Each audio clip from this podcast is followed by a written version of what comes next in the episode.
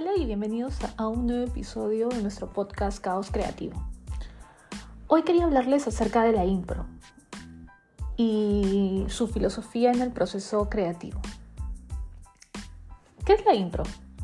Para empezar, pues es una técnica teatral que ha sido utilizada durante muchos años para fomentar todo lo que viene a ser la creatividad y la espontaneidad. El día de hoy quiero hablar sobre cómo esa técnica puede ser aplicada en diferentes contextos creativos.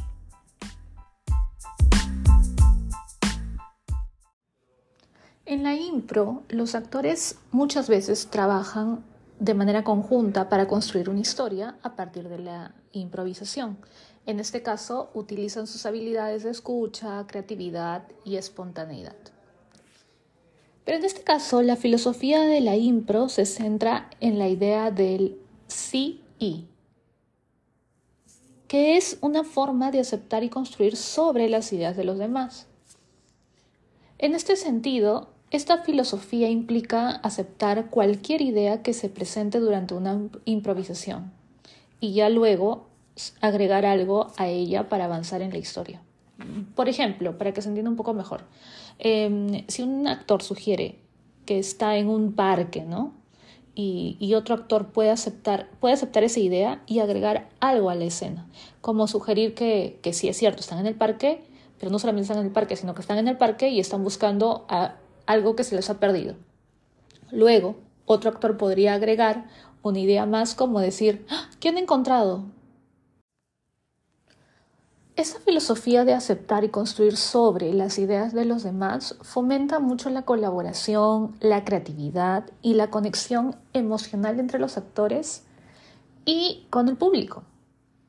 En, en, talleres o presentaciones de impro muchas veces suelen utilizar juegos y ejercicios para fomentar estas habilidades y para ayudar a los actores a desarrollar su confianza, su capacidad de improvisación y sus habilidades para comunicar.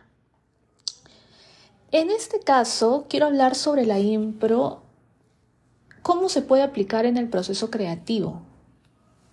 Pues bien, eh, la impro te da mucho la libertad y la espontaneidad para poder crear conceptos creativos.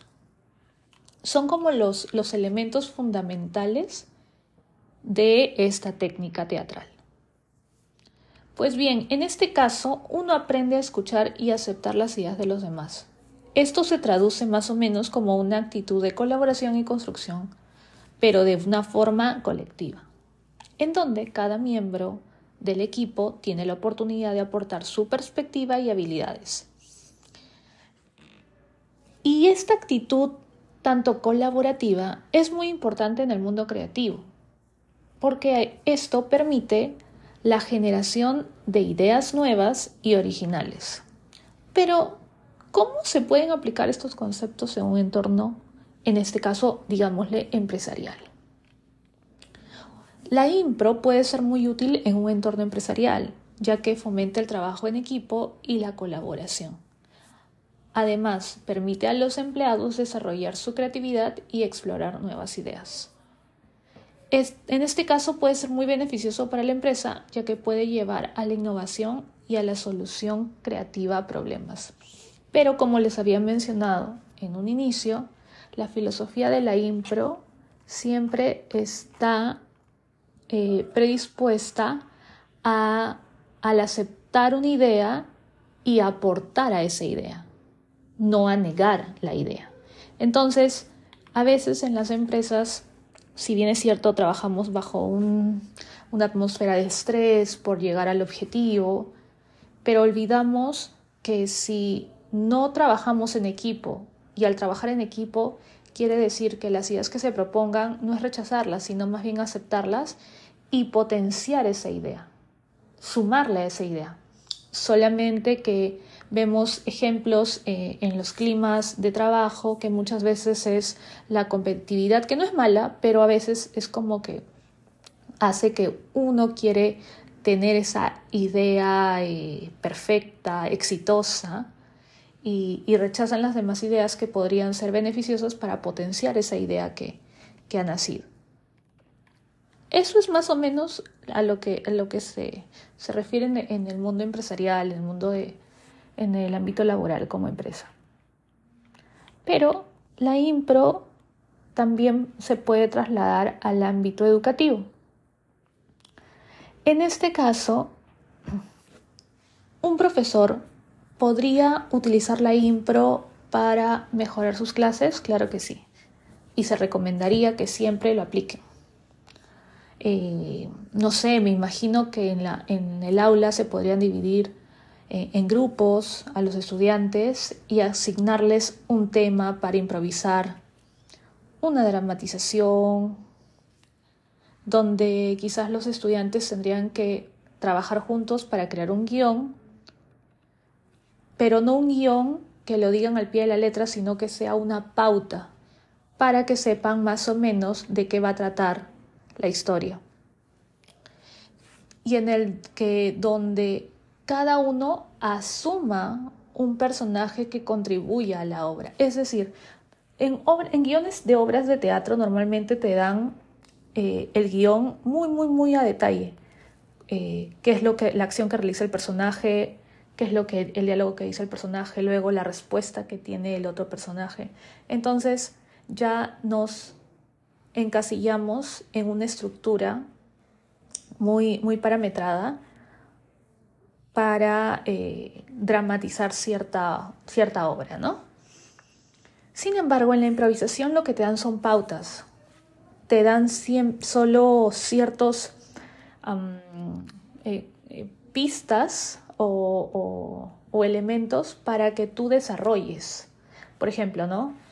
tú serás una enfermera de 25 años que le encanta el rock and roll. Entonces, con esos datos, tengo que yo desarrollar mi personaje y cómo respondería ese personaje y cómo reaccionaría a dicha situación, desde las características que me han dado. Pero yo no sé lo que voy a decir textualmente en ese momento, sino eso se va a dar en la situación comunicativa. Entonces, es diferente a un texto o un guion teatral. Entonces, Em, el, profesor lo que sí podría es proponer sugerencias, por ejemplo, ¿no? Eh, las situaciones comunicativas, como por ejemplo, eh, los personajes son tales y la escena es un crimen que se va a resolver en el acto. Entonces, los personajes que están allí actuarán en base a que ha pasado, a que ha sucedido un crimen o están tratando de descubrir quién realiza ese crimen. De ahí, termina y pasamos a siguiente acto, ¿no? Ahora, estos mismos personajes ya no están dentro de un crimen, sino ahora están dentro de una comedia romántica. Entonces los personajes asumirán la temática. Es muy divertido y, realmente muy interesante porque es ahí donde el, eh, el, profesor también puede guiar una discusión sobre las habilidades de improvisación que se han utilizado y las que pueden seguir mejorando, ¿no? También se puede eh, animar a los estudiantes a proporcionar una retroalimentación entre ellos. Y esto promueve mucho la escucha activa y la colaboración. En sí, estos tipos de juegos de improvisación teatral pueden ser utilizados en una variedad de contextos educativos, por ejemplo, desde clases de teatro y actuación o hasta talleres de formación profesional en habilidades de comunicación y liderazgo. En sí, la filosofía de la impro en el proceso creativo se basa en la libertad, la espontaneidad, la colaboración y la exploración. Estos, estos conceptos pueden ser aplicados en diferentes contextos creativos, como lo hemos visto eh, en este episodio.